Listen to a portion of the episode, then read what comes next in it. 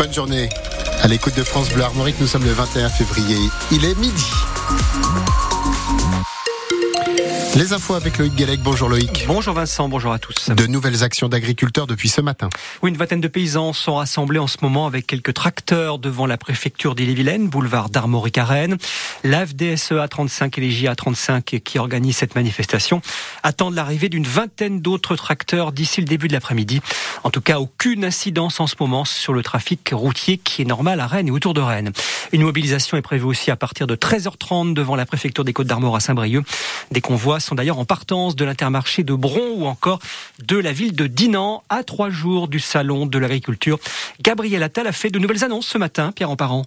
Gabriel Attal veut placer l'agriculture au rang des intérêts fondamentaux de la nation. Il veut que l'on mange français avec une conférence des solutions sur la restauration collective d'ici avril et une nouvelle loi Egalim d'ici l'été. Pour mieux tenir compte des coûts de production des agriculteurs, il veut les associer aux négociations commerciales entre industriels et grandes surfaces où se décident les prix de vente. L'agriculture est un secteur en tension, dit Gabriel Attal. Il va donc faciliter la venue de saisonniers étrangers. Sur les pesticides, on n'utilisera plus le NODU, cet indicateur de mesure français, mais celui de l'Europe, tout en maintenant l'objectif de réduire de moitié les pesticides d'ici 2030. Le nouveau plan Ecofito sera prêt pour le Salon de l'agriculture. Enfin, le Premier ministre assure que 62 engagements ont été pris, 100% des chantiers ouverts et que plus de 99% des aides européennes de la PAC ont été versées. Et puis le ministre de l'économie Bruno Le Maire a évoqué 1400 contrôles dans les moyennes et grandes surfaces. Il y a eu 150 cas d'infraction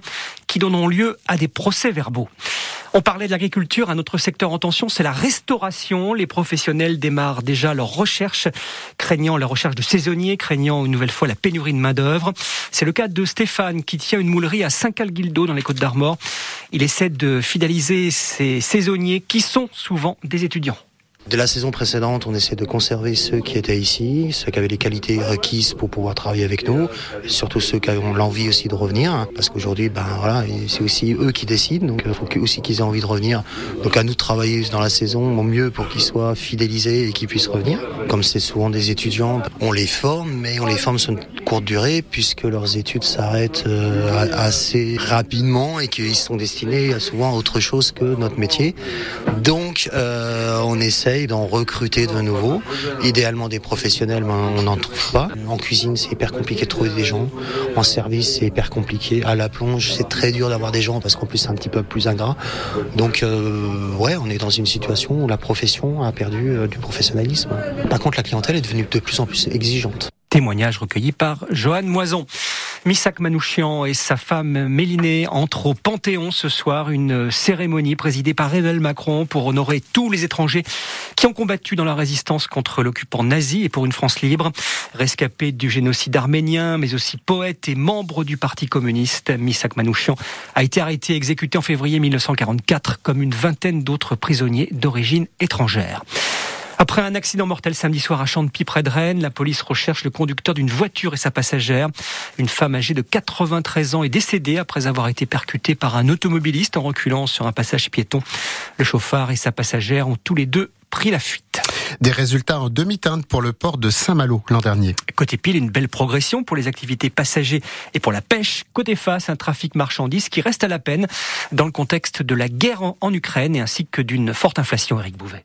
Même si le port est toujours au-dessus du million de passagers et même s'ils ont été plus nombreux qu'en 2022, les ferries n'ont pas retrouvé les niveaux historiques de 2019, conséquence notamment du Brexit pour les liaisons avec les îles anglo-normandes, ce dont ne souffre pas le trafic côtier, en progression tant pour les vedettes d'excursion en baie de Saint-Malo que pour les traversées Saint-Malo-Dinard.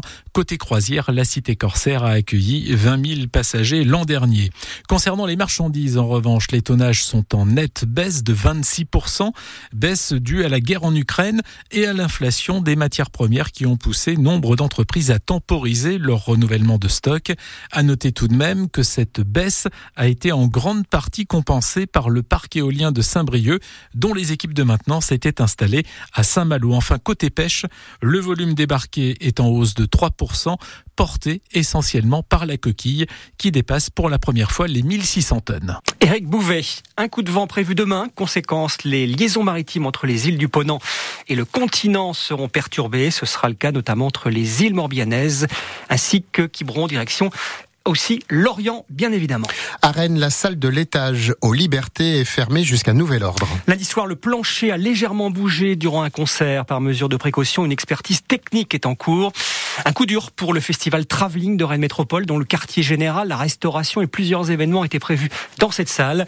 Le festival qui met à l'honneur cette année le cinéma de Taïwan a débuté hier et se déroule toute cette semaine dans plusieurs cinémas rennais ainsi que de l'agglomération. En voile, le coup de vent annoncé a des conséquences sur l'arrivée de l'Arkea Ultimate Challenge. Oui, Charles Caudrelier, le leader de la course autour du monde en solitaire pour Maxi Trimaran, s'est mis à l'abri aux Açores. Une dépression touche en ce moment le sud de l'Islande. Elle se renforce et va se déplacer vers le golfe de Gascogne. Le skipper, qui est attendu à Brest peut-être lundi, a mis son Maxi Edmond de Rothschild en escale technique pour ne prendre aucun risque. Guillaume Roté, le directeur de la course au micro France Bleu de Nicolas Olivier. Groupe Edmond de Rothschild, euh, voilà, c'est un bateau qui n'a jamais navigué aussi longtemps. Donc euh, oui, les bateaux sont fatigués, sont très fatigués.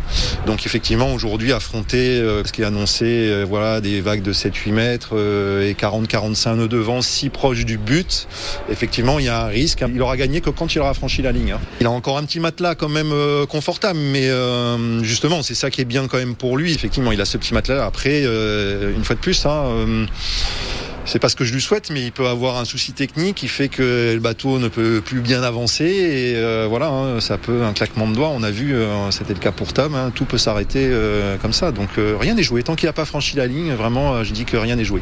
Même si il y a quand même beaucoup de chances effectivement qu'il gagne, mais quand même. Mais quand même, le village d'accueil de l'Arkea Ultime Challenge ouvre ses portes samedi matin. Ce sera sur le quai Malbert à Brest. Mais on ne sait pas encore quand arrivera Charles Caudrelier. Peut-être donc lundi. On suivra ça de très près sur les France Bleu de Bretagne, notamment France Bleu Armorique, bien évidemment, où il est midi 7.